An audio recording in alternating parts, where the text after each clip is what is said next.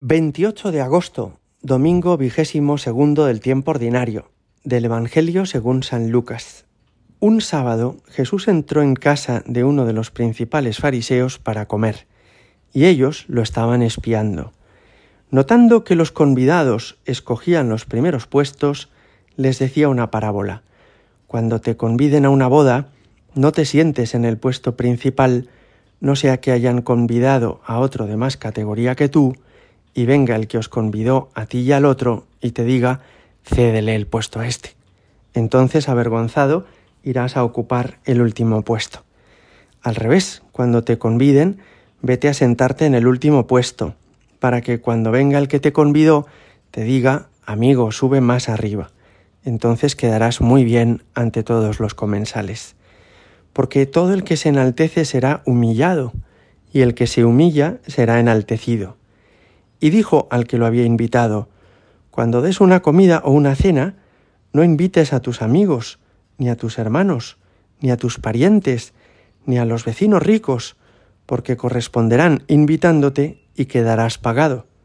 Cuando des un banquete, invita a pobres, lisiados, cojos y ciegos, y serás bienaventurado, porque no pueden pagarte. Te pagarán en la resurrección de los justos. Palabra del Señor. La escena que hoy refiere Jesús en este Evangelio es un poco cómica.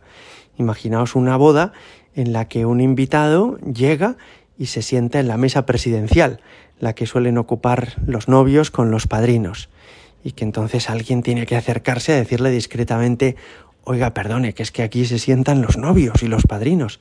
Su sitio está en otra mesa que está mucho más allá.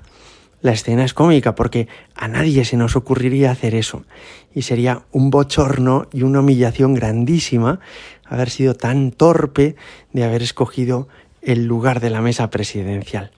Pero con este ejemplo nos ayuda el Señor a entender situaciones que menos cómicas o que menos chocantes sí nos pasan con alguna frecuencia, que nos creemos más importantes de lo que somos, o que pensamos que podemos aspirar a tener en la vida un afecto de los demás, una estima y una admiración de los otros que a lo mejor no nos corresponde.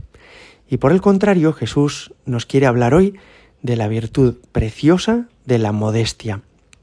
Voy a contaros una anécdota real que me ocurrió en el año 1992. Estaba en Roma, en una peregrinación con jóvenes, y vimos pasar por la plaza de San Pedro al entonces cardenal Joseph Ratzinger, que después ha sido el Papa emérito Benedicto XVI.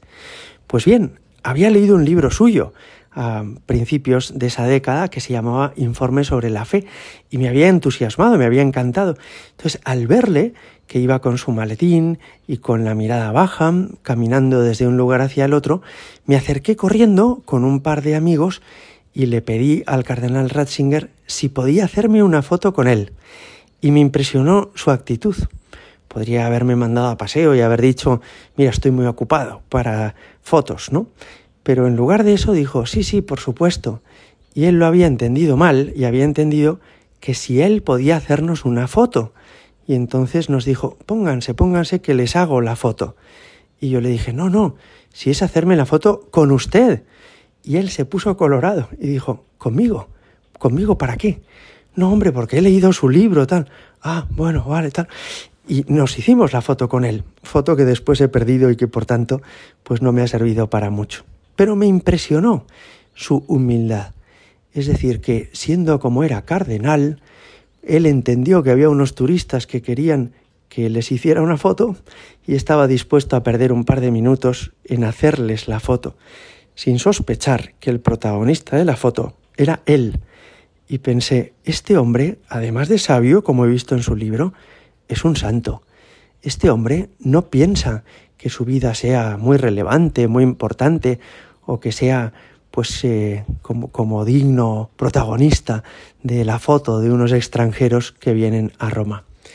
Fijaos que este ejemplo tan sencillo nos ayuda a comprender de lo que nos habla Jesús. ¿Me doy importancia? Creo a veces que soy muy relevante. Y esto se nota, por ejemplo, en las conversaciones. Hablo demasiado, quiero ser el centro de la conversación, doy a entender que yo de este asunto del que estamos hablando sé mucho. O por ejemplo, ¿cómo es mi forma de vestir? ¿Llamo la atención? ¿Quiero que se fijen en mí? ¿O me gusta pasar inadvertido, pasar desapercibido y no tener ningún protagonismo? O esto de lo que nos hablaba también Jesús al final del Evangelio, ¿quiénes son los amigos que escojo? Busco amigos de los que puedo conseguir que me, me prestigien, me engrandezcan, de alguna manera estar a su lado, me hagan más importante o me hago amigo de los que son más humildes y más sencillos. También recuerdo muy edificado a un jesuita de nuestro colegio que cada verano, cuando marchábamos de vacaciones, se iba a Guinea para ayudar a los más necesitados y a los más pobres. Yo pensaba, es impresionante que ahora que puede descansar, busque, sin embargo, seguir ayudando a los que más falta les hace. ¿Hay, por tanto, signos de vanidad en mi vida? Esta anécdota que os he contado es un signo clarísimo quererse hacer un selfie con una persona famosa o importante es en el fondo un signo de vanidad absurda, es presumir de lo que he logrado o de lo que he conseguido, ¿no? San Cirilo decía que cuando Jesús dice el que se enaltece será humillado, el que se humilla será enaltecido, no tenemos que pensar que eso vaya a ocurrir aquí. Aquí, en la vida, hay muchos que desean honores y los consiguen y hay otros muchos que se humillan y quedan humillados. De modo que no nos está dando Jesús una estrategia para triunfar en este mundo. Lo que nos está diciendo es, tú busca agradar a Dios. Y si te humillas, Dios te ensalzará. Y si te ensalzas, Dios te pondrá en tu lugar. Hoy te pedimos, Señor, ayúdanos a tener la misma modestia que tienes tú, un corazón sencillo. Hay un salmo que dice, Señor, mi corazón no es ambicioso, ni mis ojos altaneros. No pretendo grandezas que superan mi capacidad, sino que acallo y modero mis deseos como un niño en brazos de su madre. Gloria al Padre y al Hijo y al Espíritu Santo, como era en el principio, ahora y siempre, y por los siglos de los siglos. Amén.